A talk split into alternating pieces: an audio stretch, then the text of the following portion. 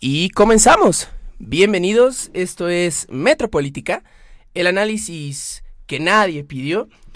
El día de hoy es un episodio especial, un episodio dedicado a la memoria, un episodio que nos va o, que tiene la finalidad de mostrarnos de dónde venimos, los unos oscuros momentos de nuestro pasado y sobre todo reflexionar hacia dónde nunca tenemos que regresar. El día de hoy hablaremos sobre la tragedia ocurrida hace ya cinco años, el día de hoy 26 de septiembre, eh, en Ayotzinapa, la desaparición de los 43 estudiantes normalistas. El episodio saldrá unos días después, pero al momento en que estamos grabando se conmemora un año más de esta tragedia. Entonces abordaremos, pues, qué fue lo que ocurrió en, en Ayotzinapa, la reacción del gobierno y de la sociedad civil y también reflexionaremos un poquito sobre cómo ha cambiado el Estado mexicano a partir de ese momento. Y para finalizar, haremos una pequeña reflexión sobre la importancia de la memoria, la importancia de no olvidar y la importancia de siempre recordar de dónde venimos. Los invitamos a quedarse con nosotros. Bienvenidos, esto es Metropolítica.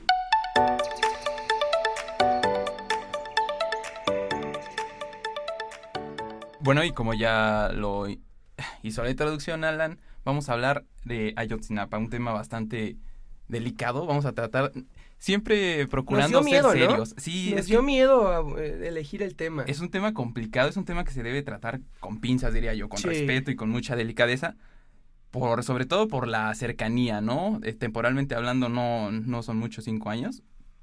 Y pues vamos a tratar de abordar, abordarlo con sensibilidad, pero claro, nosotros tenemos un sentido del humor bastante ácido, entonces esperemos no se sobrepase, ¿no? Y bueno, primero vamos a sentar las bases. Ayotzinapa fue un, más que nada un evento histórico, fue un hecho, ¿no? Entonces, quisiera saber, así una narración somera, resumida, pues, lo suplico por favor, ¿qué sucedió esa noche? ¿Qué sucedió la noche del 26 de septiembre en Ayotzinapa? A ver si Romo me apoya con una narración ahí de novela. A ver, venga. Muy, rápidamente, hola, hola a todos. Hola a mis amigos, ahora yo voy a ser el que da la bienvenida y que presenta a todos. Sí, el, sí, el maestro del micrófono eh, tiene que ser voluble por naturaleza, entonces no va a presentar a sus compañeros. Bueno, pues nos, enseñó Alan. nos está acompañando este Daniel, nos está acompañando también Alan. Hoy desafortunadamente Alejandro no pudo venir. Ay, y pues un servidor José Luis. Y bueno, ¿qué pasó? Eh, hace cinco años exactamente, hoy se cumplen. Un viernes, un viernes muy desafortunado de hace cinco años en el que todo, todo el sentido del gobierno de Enrique Peña Nieto y en especial el sentido de pues de la población de la sociedad cambió. Uh, no sabemos aún en qué va a terminar todo esto que está sucediendo porque sigue sucediendo hasta hoy a la fecha. Y bueno, a grandes rasgos fue la noche del 26 de septiembre del 2014 en la ciudad de Iguala, que está a 125 kilómetros eh, de por aquí. Policías uniformados emboscaron cinco autobuses de estudiantes de la normal rural Isidro Burgos y de otra que llevaba un equipo de fútbol profesional. Junto con tres sicarios no identificaron, dispararon y mataron a seis personas, hirieron a más de 20 y desaparecieron a 43 normalistas. El cuerpo de una de las víctimas fue hallado en un campo a la mañana siguiente. Los asesinos le habían quitado el rostro, y cuando digo que le habían quitado el rostro es que literal cortaron su piel y le quitaron eh, la piel que es de, la cabeza. Que llamamos rostro. Del, del, del rostro. Se llama desollar, el, el, es como el tecnicismo que se utiliza, desollar.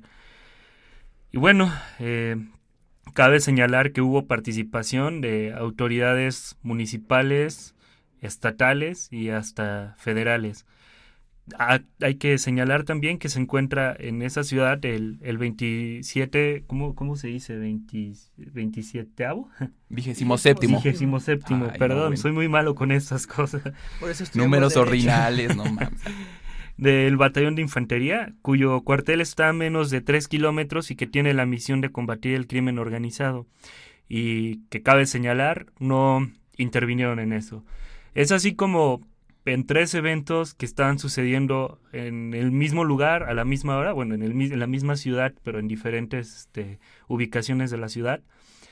Y pues desafortunada la participación de la policía municipal, desafortunada la participación de la policía estatal, de las policías municipales de otros municipios que están que se encuentran alrededor de, de, Iguala colindantes colindantes exactamente y bueno, eso es a grandes rasgos y sin entrar en descripciones que puedan ser tal vez desafortunadas o poco atinadas. Como el desollamiento, ¿no? sí, güey. Pues bueno, es, es eso a grandes rasgos lo que, lo que sucedió en esa noche del 26 de septiembre del 2014. Bueno, esa maravillosa lectura de Romo, que eh, fue exprofeso, dijimos, ¿quién tiene la voz más dulce? Me parece que Romo. ¿Quién es más conmovedor? Me parece que Romo. Eh, nos da esta versión, ¿no? De la historia. Sabemos que mucho tiempo se ha discutido sobre la veracidad, sobre la, la verdadera este, condición, la verdadera circunstancias en la que sucedieron los hechos, ¿no? Muchos nos hablan de la verdad histórica, de la verdad oficial, de la verdad material, o sea, la verdad material desde luego ya es irreproducible porque el tiempo tiene esta cualidad de que no se reproduce, pero este podemos nosotros acercarnos a partir de estudios, peritajes y de los mismos testimonios. Pero me, parece, Alan, si me hago, me parece, a ver, solo quería, quería, este invitarlos también a, que hagamos un contexto, ¿no? O sea, creo que esto no se puede entender nada más con los hechos. Esto debe tener una contextualización. Porque, ¿Cuál fue? Eh, sí, sí, sí, ¿cuál, sería el preámbulo? Pues el preámbulo sería que cada año las normales rurales se organizan para realizar una, eh, una marcha, o, para asistir, más bien dicho, a la marcha del 2 de octubre que se conmemora en la Ciudad de, de México, en donde estamos en este momento. Entonces, pues es como una tradición, casi casi, el hecho de, de tomar camiones no sé si decirlo. De las escuelas rurales. De las escuelas rurales. De tomar camiones y no me atrevería a decir la palabra secuestrar porque creo que estamos en, un paradigma muy interesante en este momento como para catalogarlo de esa manera. Pero bueno, tomar camiones y asistir a la marcha del 2 de octubre. Eso pasa cada año, no, no, no hay año en el que no pase. En ese momento, yo voy a decir la verdad, desconozco si siga sucediendo después de lo que, de lo que pasó, o sea, porque creo que sería algo razonable, ¿no? Pero eh, el contexto es ese, ¿no? El contexto es que las normales rurales se han distinguido históricamente o salen de la revolución o nacen a partir de la revolución mexicana y tienen aún ese sentido como de, de, de lucha, ¿no? Como de, de activismo social y de activismo político. Entonces, cada año se realiza esta, esta actividad y la finalidad es representar, digamos, a la parte de las normales rurales en la Ciudad de México y también una invitación a la no a, la a que no se pierda la memoria eh, por parte de los estudiantes de, Ayotzinapa. Y me parece esto muy importante porque creo que esto define igual bastantes cosas dentro de todo este caso. Ok, sí, o sea, lo podríamos encontrar aquí una motivación, ¿no? Una una causalidad de por qué fue reprimido con tanta severidad esta, esta, mm, tradición, ¿no? Que podemos denominar así. Ahora, Alan, quisiera escuchar, este, ¿qué consideración tienes tú de esta narración de los hechos? ¿Será que coinciden todas las narraciones? ¿Será que hay divergencia en las, en las narraciones? ¿Tú qué, qué lectura nos puedes dar? Bueno, en, primer lugar, señalarlo, ¿no? Que ya pasaron cinco años y aún no contamos con una con, algo que pudiéramos llamar una narración eh, 100% verídica eh, de lo que pasó, ¿no? No contamos todavía con eso, lo que llaman la verdad histórica eh, ha manejado circunstancias diferentes a lo que otras personas manejan, entonces ahí encontramos el primer problema, ¿no? Eh, antes que buscar culpables, antes que buscar personas a quien se les pueda imputar una u otra cosa, pues contamos ahorita con una o, sin una verdadera narración específica y verídica de lo que pasó. Em, yo recuerdo, saludos a mi, a mi profesor Arenas, que fue quien me contó esta, esta narración, él trabajando en la Procuraduría, me platicó la siguiente narración, ¿no? con motivo de esta, de esta marcha, esta tradición de, lo, de las rurales de Ayotzinapa, los estudiantes eh, van y toman estos, estos camiones para dirigirse a la Ciudad de México y se encuentran con la mala fortuna de que uno de esos autobuses eh, viene cargada de droga de un grupo de, narcotráfico de, del estado de Guerrero, que me parece que es Guerreros Unidos. Se encuentran con esta mala fortuna, eh, el grupo de narcotráfico se entera de esta situación y lo que hace es avisar al gobierno municipal eh, de Iguala pues, pues, lo que está sucediendo, ¿no? Que unos estudiantes secuestraron un camión y que ese camión viene cargado de droga para que el, el gobierno eh, municipal se haga cargo. Y es aquí donde, donde entra esta participación de las policías municipales, estatales, incluso se ha llegado a, incluir al ejército. Entonces, creo que ese es el primer problema, ¿no? Contamos, no, no contamos todavía con algo eh, los padres de los, de los estudiantes siguen buscando a sus hijos, vivos o muertos, pero los siguen buscando. Pero antes de, centrarnos en esto, bueno, pues creo que lo primero tendría que ser reconstruir bien los hechos, ¿no? Realmente qué pasó. Sin esto es yo creo que imposible avanzar. Bueno, y muy complicada la, la narración, bueno, la, la versión, ¿no? De la historia que nos, que nos cuentas. De entrada porque reconocer una, una hipótesis así sería profundamente grave para el Estado de Derecho, ¿no? De decir que, o sea, no, no es sorpresa para nadie, sin embargo, que se reconozca sería algo totalmente escandaloso, ensordecedor. Pero es que fíjate, a mí eso es algo que a mí me, me saca mucho de onda porque el Estado mexicano bien pudo haber culpado un poquito más a los estudiantes, ¿no? Con esta versión el Estado mexicano pudo haber dicho, bueno, eran ellos, ellos se lo buscaron, ¿no? Ajá. Digo, o sea, obviamente no es algo de cuentas, que yo caemos, decir, pero... pero caemos en, o sea, esa narración, digo, puede haber mil hipótesis, ¿no? Al respecto de, lo, que está sucediendo. Pero creo que algunas caen en la criminalización de las víctimas. Y creo que ese es un error en que constantemente caen las autoridades mexicanas y, que realmente pues es entorpecedor primero para la procuración de justicia y además de que caemos en un empezamos a generar una cultura de criminalizar a las personas que están siendo víctimas y creo que ese es un algo, o sea, ya lo veíamos por ejemplo, saliendo un poquito de contexto, con el caso de Lesbi, ¿no? En el que este se ganó que la asesinaran en CEU, que la, que la mataran. pues bueno, no es así, hay otras situaciones, ¿no? Entonces, este, Creo que esa versión es un poquito eh, escandalizadora en ese sentido, el, criminalizar a la víctima.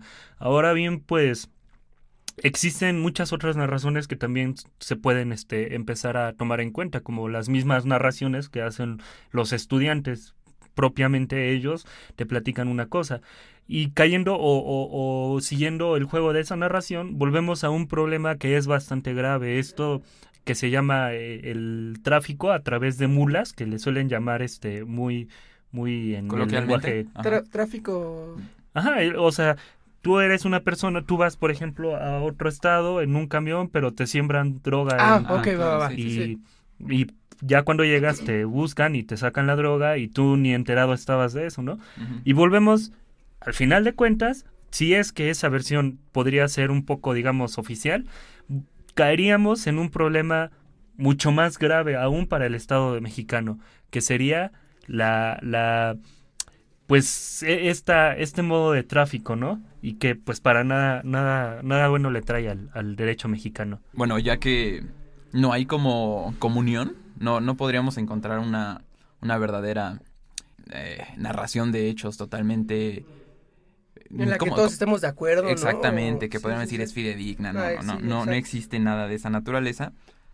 Sin embargo, lo que sí podemos encontrar como unión y, podemos analizar desde un punto de vista relativamente objetivo es las reacciones, ¿no? las consecuencias de un, un, fenómeno de esta naturaleza, ¿no? De una desgracia de esta naturaleza. Primero que nada, los estudiantes, ¿no? Me gustaría abordar que, cómo simbró eso cerquita de la marcha del 2 de octubre, cómo simbró eso en un gobierno ya de salida y decaído de Peña Nieto. Que, de salida. Bueno, o sea, relativamente. Dos años llevaba.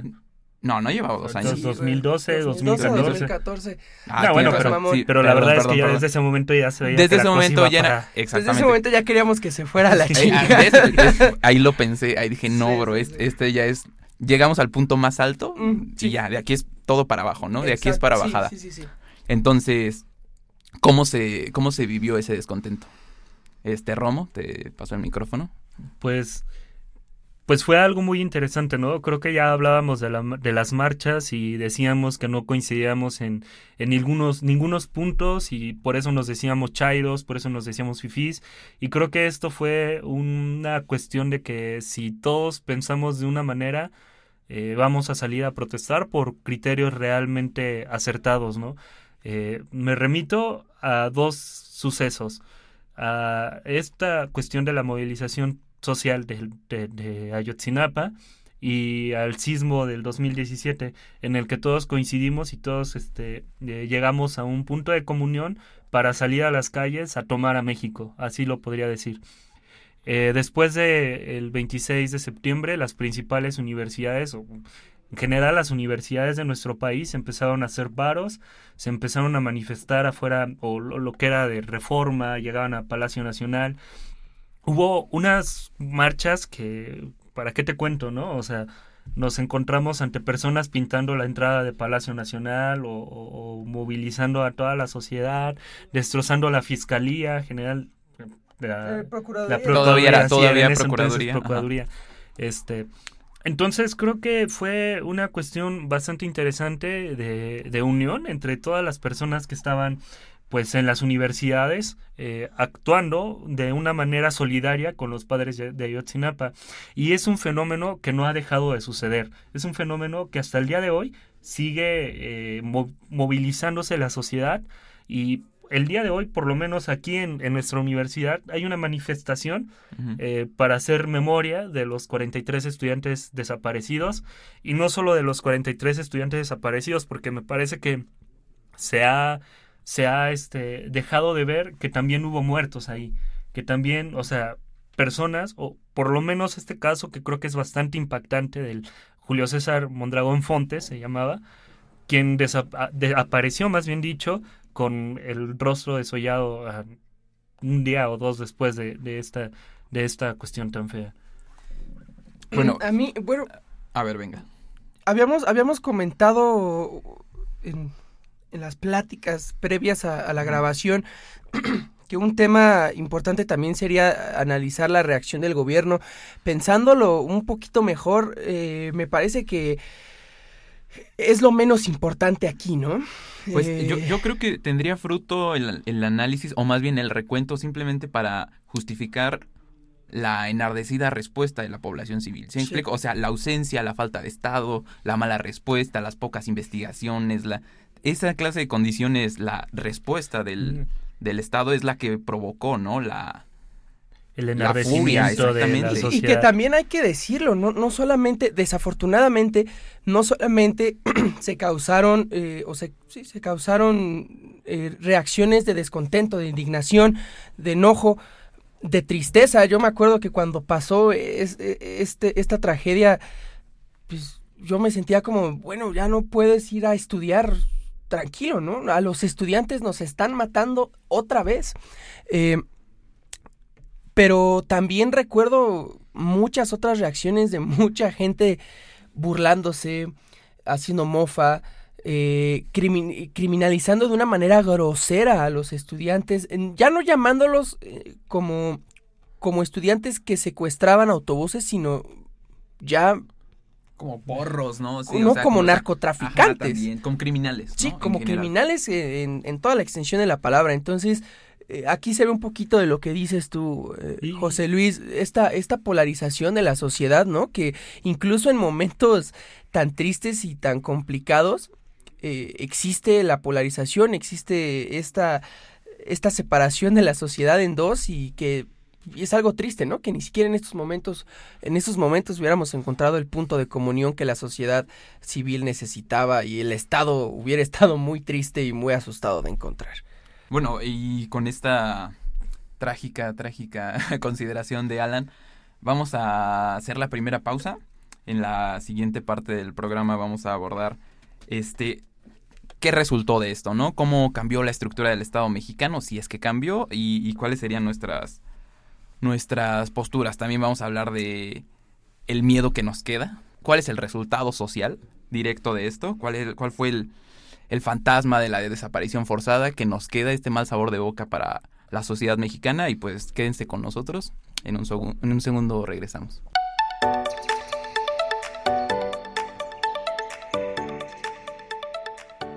Y estamos de vuelta.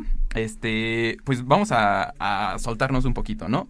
Eh, concordamos todos que estamos en un tono muy solemne. Desde luego la, situación lo amerita. Es, es, una fecha conmemorativa. Sin embargo, no es la naturaleza del programa. Así que vamos a hablar del gobierno. ¿Qué pasó con el gobierno? ¡Pinche gobierno, puto! ¡Pinche gobierno, puto! ¡Pinche gobierno! Exactamente, vamos a, identificar si es que esta circunstancia eh, de verdad este, hizo reflexionar de algún sentido al, al gobierno, si las protestas fueron lo suficientemente fuertes como para, para causar estragos, si que se llegara a hablar de esto incluso en, en los premios Nobel en Europa, o sea, si, si es verdaderamente escandaloso como para generar una modificación en el, en el derecho de en el derecho mexicano, ¿no? En general. Así que, Romo, ¿tú, ¿tú qué aprecias? O sea, después de esto, ves que viene la reforma, bueno, el cambio de Procuraduría Fiscalía, termina de implantarse el, modelo de justicia penal acusatorio, o sea, vienen varios, varios este, modelos que se reestructuran y que se suponen previenen esta, esta clase de, de desgracias. Este, Romo, te se, instauró, se instauró, perdón, se instauró una, una fiscalía especializada, ¿no? Para el caso de Ayotzinapa. del gobierno pasado y de hecho se trajo al grupo, este, al... grupo de expertos. es, no me acuerdo de cómo, grupo se interno, es. Un grupo, de extranjeros. Ah. bueno, pero fueron varias, este, varias situaciones ahora. Para empezar, eh, mira, voy a decir una, una, cosa que me, me, arrepiento de pensarla de esta manera, pero creo que no hay manera de expresarla de otra forma. Entonces, por mucho que los estudiantes se merecieran que, no, más bien dicho, por mucho que los estudiantes estuvieran cometiendo un delito, lo que les sucedió no es válido en un Estado de Derecho. Bueno. Para nada. Nos encontramos ante, o sea, secuestras un camión, pues existen los procedimientos para, para, este, para empezar la acusación penal, el proceso penal adecuado y que no se termine en lo que se terminó. Por mucho que hubieran hecho los estudiantes o por lo peor que hubieran hecho los estudiantes, lo que les sucedió no tiene que pasar en un Estado de Derecho. Eso en primer lugar. Eh, pero a mí no me cabe duda que, que yo soy de la idea de que los estudiantes no se merecían eso y que fue una cuestión eh, plenamente de represión. Ahora, nos encontramos ya después ante un gobierno en el que Peña Nieto, por ejemplo, eh, tardó cinco días en hablar del tema, para empezar. Un gobierno en el que se trajo al grupo de expertos y después de eso se crea una verdad histórica incongruente a lo que decía el grupo de expertos. La, una de las mujeres que, que es una abogada, no me acuerdo de su nombre en ese momento, este, decía, bueno, nosotros íbamos en el helicóptero hacia un, hacia un lugar específico, no recuerdo, los nombres igual son difíciles, no, iban hacia otro lugar. Y nos llama el procurador Murillo Karam, nos dice, bueno, yo estoy en Cocula, ya llegaron al, al basura de Cocula, encuentran una escena del crimen en el que ya está todo ah, adulterado, para decirlo de alguna manera. donde ya, Exactamente, donde ya hay otros peritos trabajando, donde se encuentran otros eh, indicios de qué pasó con los estudiantes, pero indicios muy aislados que más bien dicho dan a pensar que se sembró toda la evidencia en ese lugar. Entonces estamos hablando que no solo se violó el Estado de Derecho al desaparecer a 43 y matar a más de 6 personas en la noche del 26 de septiembre, sino que también se estuvo violando el derecho, el Estado de Derecho, a través de esta actuación lamentable de las autoridades mexicanas. Nos encontramos entonces ante un procurador de justicia que, dicho sea de paso, en su gobierno, que fue el gobernador del Estado de Hidalgo, en su gobierno desapareció la única normal rural que existía en el Estado de Hidalgo, el METSE me parece que se llama la rural, y la convirtió en una este, politécnica para mí eso ya empieza a llamar la atención, ya empieza a generar unos, unos este, signos de, caray, ¿qué está pasando ahí? Y segundo lugar, esta verdad histórica que nos que nos comenta el gobierno, bastante lamentable cuando todos, les, todos, todos los indicios de expertos, además del GIEI, les están diciendo esto no fue como lo están diciendo ellos. ¿Por qué están dando esa versión? ¿Por qué se están tratando de, sacar, digamos, de la manga esto que está sucediendo de esa manera? O sea, ¿por qué están tratando de hacer el carpetazo de la manera en que siempre lo han hecho las autoridades mexicanas? Que dicho sea de paso, viola también el Estado de Derecho. La última cosa que me gustaría mencionar en este momento, que es un pésima actuación de las autoridades judiciales. El Ministerio Público y, en específico todo el sistema de procuración de justicia, de administración de justicia más bien en este caso sería, se recurrió a la tortura para sacar eh, confesiones de las personas que estaban ahí. Tal es el caso, o tal fue, tal es la gravedad de, de, esta, de estas cuestiones, que hace unos días se sale una, una sentencia que dicho sea de paso también estaba en Tamaulipas, o sea, imagínate, estamos hablando de Guerrero y se distribuyeron las, las, este, los casos por todo el país hasta llegar a Tamaulipas.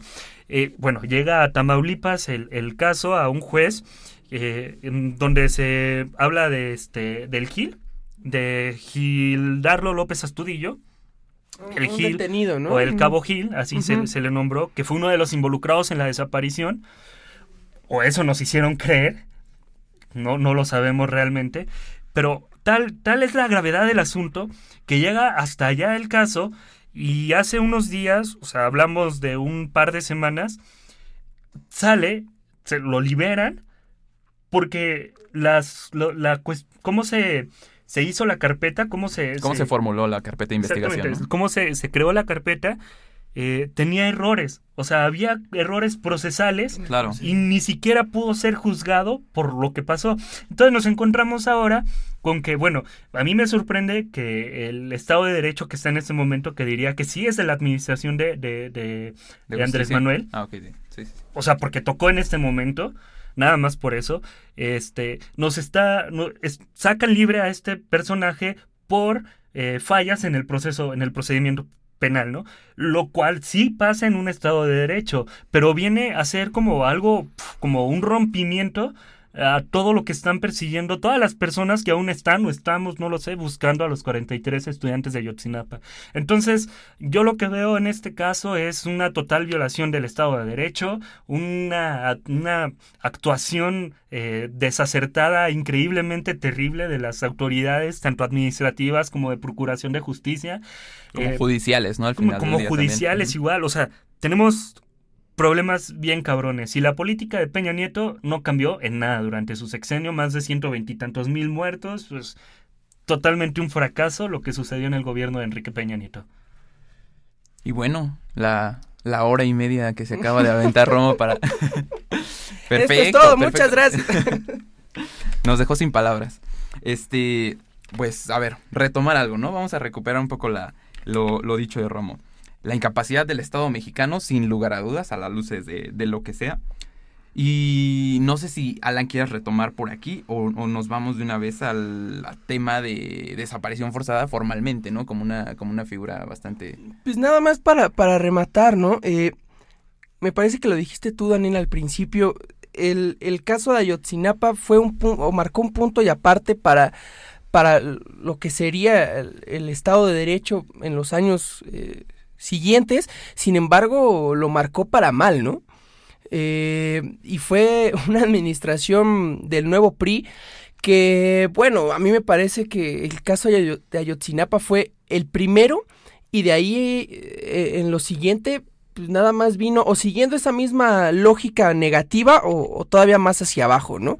Eh, mostró la, incapacidad de, la, de, la, administración para, para hacernos sentir seguros, eh, para hacernos sentir bien gobernados. Se puede llamar también incluso a, los, a los otros gobernadores priistas que pues también salió César Duarte, exactamente, los Duarte, la este, Casa Blanca, el gasolinazo, la reforma educativa, la reforma energética, no, hombre, o sea, si cambió el Estado mexicano a partir de Ayotzinapa, yo creo que, sí, pero fue para mal y fue para marcar una tendencia y fue para decirnos eh, llevamos dos años de gobierno agárrense que les quedan otros cuatro, ¿no? Totalmente, totalmente decía, de acuerdo. Decía Murillo Cara, ya me cansé. Ya me cansé. Ya, me cansé. Y terminamos cansados. Eh, sin embargo... Tan así que hasta tú votaste por AMLO, cabrón. No, me mientes la madre. Este, pero fíjate, ahora que mencionas a Andrés Manuel, saludos ahí por los pinos, seguramente le escuché esto. Andrés. No, tiene muchas cosas que hacer. en los pinos ya no, amigo. Ah, sí, es cierto. Un poquito de... bueno, pero no tiene muchas cosas que hacer. Un museo fifi más. este, salió, salió hoy en, la en, su, en su mañanera. Con una playera. Ya ven cómo le gusta echarse sus mañaneros a Andrés Manuel. Eh, salió con una playerita de, de Ayotzinapa.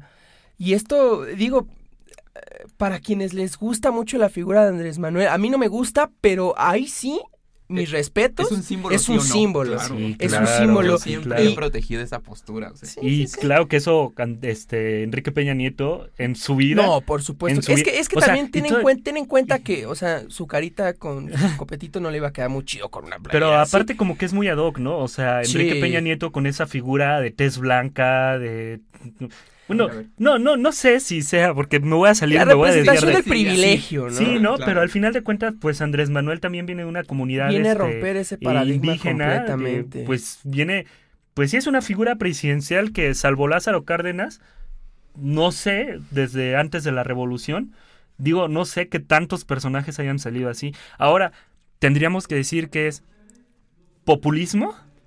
Tendríamos que hablar del populismo al encontrar a este a Andrés Manuel con una playera de los 43 estudiantes desaparecidos? Eh, no, bueno, yo a mí no me gustaría llamarlo populismo, ¿eh? O sea, Andrés Manuel sí es un populista, pero esto que está haciendo fíjate, y a mí que yo soy un detractor del Señor, eh, detractor del Señor es como si fuera detractor de Jesucristo, ¿no? Este, yo que no estoy de acuerdo en muchas cosas que él dice o hace, eh, debo de reconocer que esto es un, un símbolo de de, que el paradigma solidaridad, de, que el paradigma ha cambiado y de que si mm, no si, si el si el Estado de Derecho mexicano solamente cambió para mal a partir del 2014, hoy 2019 podemos decir que, que podemos ver algún uno que otro indicio de que esto se puede reformar. E, entonces, podemos decir, las voces de reclamo no se hicieron escuchar, sino hasta la presidencia, ¿no? Hasta más bien hasta la, el cambio de presidencia, ¿no? Sí, por supuesto. Sí, sí, sí. y, enhorabuena, ¿eh? Y todo empezó a, a, tomar un rumbo distinto. Ahora también hay que señalar algo que no está haciendo bien este Andrés Manuel López Obrador darles tantas esperanzas ah. a los padres de Ayotzinapa me parece que es un error porque ya han pasado por todo, por todo, por todo, por todo y eh, la consigna de vivos se los llevaron vivos, lo queremos, pues creo que ya se ha quedado como una consigna simbólica de, de, este de exigencia al Estado mexicano. Ahora, pero a ver, o sea, lo, lo, lo, habíamos comentado ya en un capítulo, en uno de los de nuestros primeros capítulos, cuando hablamos sobre la Guardia Nacional. ¿quiénes somos nosotros para decirle a los papás, oigan, ya, nosotros ya, dense por vencidos, no. O sea, no, a lo, a lo que voy es, eh, el mismo estado. podemos decir, podemos, podemos pero por eso, pero podemos decir a los papás, güey, ya pasaron cinco años, lo siento, ya no busques vivos a tus hijos. O sea, yo creo que con nosotros como sociedad, lo, lo único que les debemos a ellos, o, o, lo, o lo que podemos hacer por ellos es mantener la esperanza y ¿Qué podemos, qué perdemos? No, la promesa de que ya no suceda, ¿no? y mantenernos en la protesta también. También, o sea, de no matar el tema, que no haya olvido. Y esto me lleva, sin duda, a el, la siguiente fragmento del programa que abordaremos será sobre la memoria, la importancia de la memoria y del no olvido. Este, quédense con nosotros, ya volvemos. Regresamos.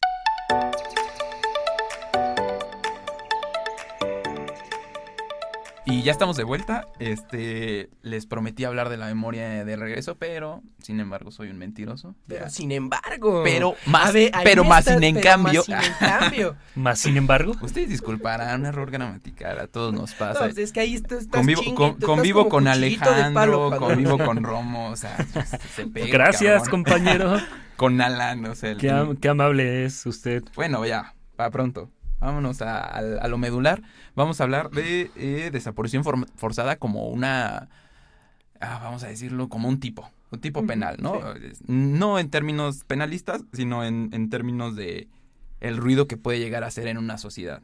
La desaparición forzada como el, el fantasma de el mal estado de, más bien el roto estado de derecho ante antes de la 4T, ¿no? Porque ahorita no, no hemos encontrado algo algo similar, algo de esa mm, naturaleza. Bueno, pero se, se, siguen encontrando fosas clandestinas. ¿eh? Eh, pero es que, bueno, a lo que me refiero con desaparición forzada, desde luego que es a crimen de Estado, ¿no? Lo, lo presupone.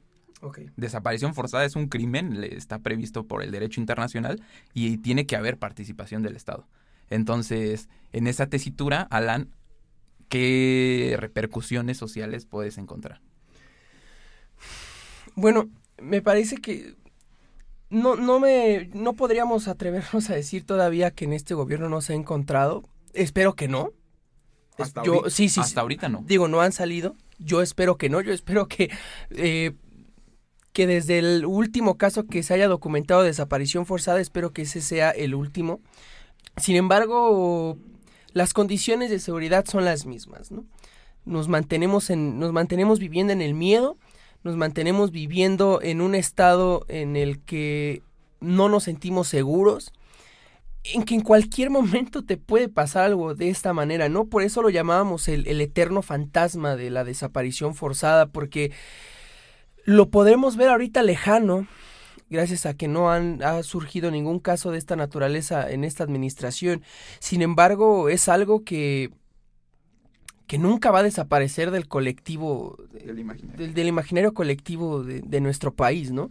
Y, es triste, pareciera que nosotros siempre nos hemos, eh, eh, o nos gusta decir que somos un país democrático y que, y que vivimos en, en buenas condiciones políticas, y la desaparición forzada me parece que siempre es un síntoma de que el Estado está mal, de que vivimos digamos, en un estado casi fascista, en un estado eh, donde hay gente incómoda para el Estado y esa gente tiene que, irse.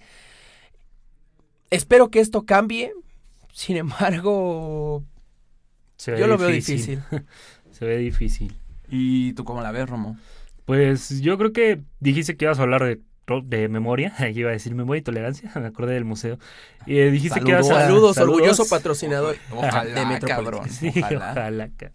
Este, no, hablabas de la memoria y creo que es importante hacerla en este momento, ¿no? Porque creo que y coincido con esa frase muy muy popular que dice que quien no conoce su historia, pues está este, destinado, a, repetirla, ¿no?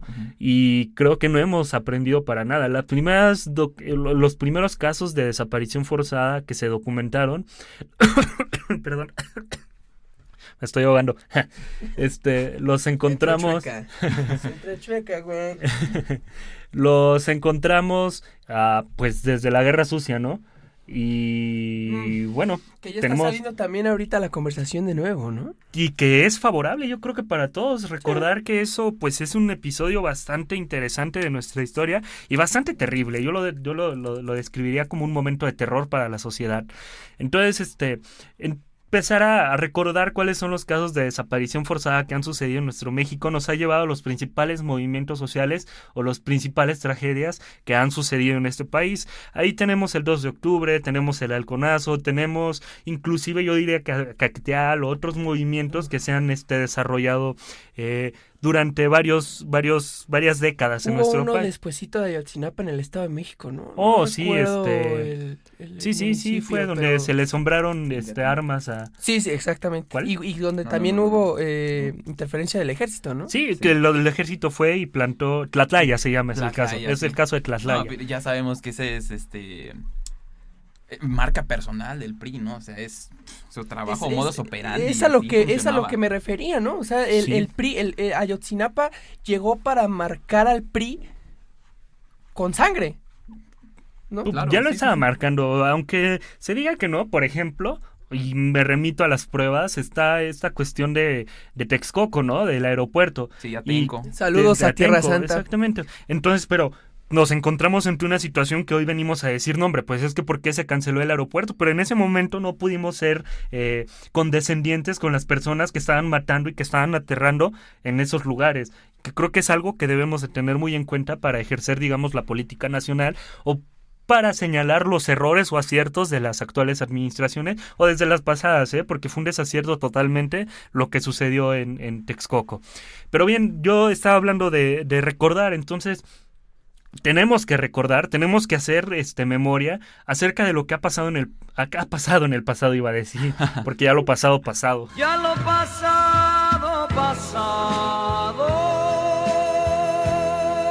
Este, no me interesa. lo, pones, eso, lo pones en producción, por favor. Esto no es este karaoke, gracias. Pero bueno, programa, ¿sí? No, ya. Me, Nuestro. Me suena individualista. No, hombre, aquí tenemos un capitalista de primera. Sí, ya somos proletariado, de repente no, nos hemos convertido. No salgamos del tema, por favor. Pues, bueno, el caso de Ayotzinapa viene a dar en un clavo que converge con todos los casos de desaparición forzada y que hoy más que nunca nos tiene eh, ¿cómo decirlo de una manera? Con el Jesús en la boca, si me, permiten hablar coloquialmente. Bueno, mira, yo, yo haría esta señalización. Este, más que causarnos de nuevo terror, pavor y, lo que quieras, debería de causarnos conciencia, ¿no? En el sentido de que los hechos están hechos para. Los hechos están hechos, güey. Ya, ya soy otro romo. Bueno, o sea. El pasado que pasó, los hechos que están hechos. Ustedes disculparán. ¿eh? Este, está los hechos, ay, maldita sea, no encuentro otra manera de decirlo. Pero bueno, este, acontecieron, exacto, para hacer reflexivos, para hacer que se evolucione después de ellos. Entonces, la, la idea que yo dejaría, y desde luego después les paso la, el micrófono a ustedes, pero yo dejaría que sirvan de concientización, ¿no? Que sean eventos que nunca más se repitan y que de algún modo establezcan y dirijan a la sociedad a esa, a, ese, a esa comunión en el sentido de esto ya no puede volver a pasar y vamos a poner los instrumentos necesarios para, para que así sea. Entonces, un último comentario, si me lo permiten, este, ¿qué, te parece? Empezamos contigo, Alan, este, conclusiones. Ayotzinapa, como lo, como lo dijimos en la introducción, nos invita a la reflexión, nos invita al recuerdo, y nos invita, por supuesto, a la protesta. Eh, mucho de la memoria se trata de no solo, no solo de recordarlo, no solo de tenerlo presente nosotros como sociedad, sino hacerle saber a, los gobiernos que no olvidamos. No sé desde qué año se ha venido llevando a cabo la marcha del 68. Desde el 68. No, recuerdo, no recuerdo si desde el siguiente año. No, bueno, había terror por lo que sucedía en ese momento y no lo vino a confirmar después el halconazo, ¿no? Más de 40 años de una marcha de una marcha contra la represión estudiantil dan fe de que a pesar de lo que mucha gente opina del pueblo mexicano, México no olvida tan fácil. Eh, y no perdona. Y no perdona. Y al menos aquí en esta cabina metropolítica no perdona, no olvida y sí, vivos se los llevaron y vivos los queremos. Fuerza Yotzinapa. Romo, por favor, después de la consternación, darnos esperanza. no, hombre, pues, luz. pues muy, muy, muy al estilo de nosotros, que nos burlamos y nos reímos de todo. Este, pero creo que sí vale la pena hacer una dedicatoria a este programa y hacérsela a los padres, a los hermanos, a las familias de las personas que están desaparecidas y que siguen allá afuera y que creo que son un ejemplo perfecto de que exactamente México no olvida y no perdona, que seguimos viendo a los papás que a pesar de ser personas humildes, a pesar de venir de la sierra, a pesar de venir de las condiciones más fatídicas en las que una persona pueda vivir, inclusive hay mamás de estudiantes desaparecidos que ni siquiera hablan español, que siguen hablando un dialecto eh, nativo de, de, de, su, de su tierra y este y que me parece un ejemplo perfecto de lo que es realmente la composición de la sociedad mexicana. La sociedad mexicana no solo es eh, los galanes y las mujeres guapas de telenovela, los hombres eh, blancos como aquí mi amigo Daniel. Como tú. O, Cabrón. lo, dijo El, lo dijo el güey de ojo verde, no mames. Vergüenza debería de darte ser blanco. No, no, este, la sociedad soy de raza de bronce. No, la, la sociedad mexicana no es no, es, uniforme, esa, exactamente, sí, no, calidoscópica. No es, una ah, sociedad uniforme, calidoscópica. Sí, estamos después de los hechos hechos, calidoscópica. Sí, así somos, somos, somos este, camaleónicos. Hay que redimirse. Sí. Somos cultura alta y baja al mismo tiempo. Y pues bien, eh, creo que la sociedad mexicana es muy diversa y creo que nos toca a nosotros, y, me refiero a nosotros porque, o sea, ubicando un contexto sobre todo universitario en este momento, el, el contexto universitario de este tiempo, porque vienen futuras eh, generaciones que van a ocupar los lugares en, las, en los salones de clase y que al final de cuentas son las personas que tienen mayor posibilidad de entrar a un puesto eh, en, en, este, en la administración pública y que defina cómo van a ser las nuevas políticas en, en cualquier materia, ¿no? Porque dicho sea de paso, pues para cualquier lado pueden entrar las personas este, a la administración pública. Entonces, creo que está en las aulas, creo que está en, en, en los salones de clases este sentimiento de que tenemos que cambiar las cosas, de que si un día aquí tenemos, por ejemplo, a un procurador de justicia, tal vez, ¿no? O a un fiscal general ahora, pues que ese fiscal general eh, vea, lo viva hoy en, en, este momento, que viva todas las experiencias malas que está eh, manifestando la sociedad mexicana y que las cambie, y que solo a partir de la reflexión y la crítica se va a construir un mejor México. Y pues no pudo ser mejor dicho. Este, ya se nos acabó el tiempo, es una desgracia. Este, pero nos vamos con ese mensaje. Eh, no olvido, no perdón, mm, mucha memoria y mucha fuerza y mucha fuerza. Este, muchas gracias por escucharnos. Esto fue Metropolítica. Gracias también a, los que nos están viendo en vivo. Gracias a gracias a Erika. Gracias, mi amor, por vernos, por vernos y escucharnos. Y pues gracias a todos ustedes. Y cabría señalar rápidamente, nada más, este, que nos sigan las redes sociales de cada quien para seguirnos. Es importante también, compartimos cosas interesantes. Sigan la, la, página de, de, Metropolítica en Facebook y este ahí van a encontrar las redes sociales de, de, todos los que hacemos este, este, este programa posible, que somos como 14. este, eh, muchas gracias por escucharnos. Gracias, José Luis. Gracias, Daniel. Gracias a todos ustedes y nos seguiremos escuchando. Y si vivos se los llevaron, vivo los queremos. Muchas gracias. Esto fue Metropolítica. Hasta la próxima. Adiós. Adiós.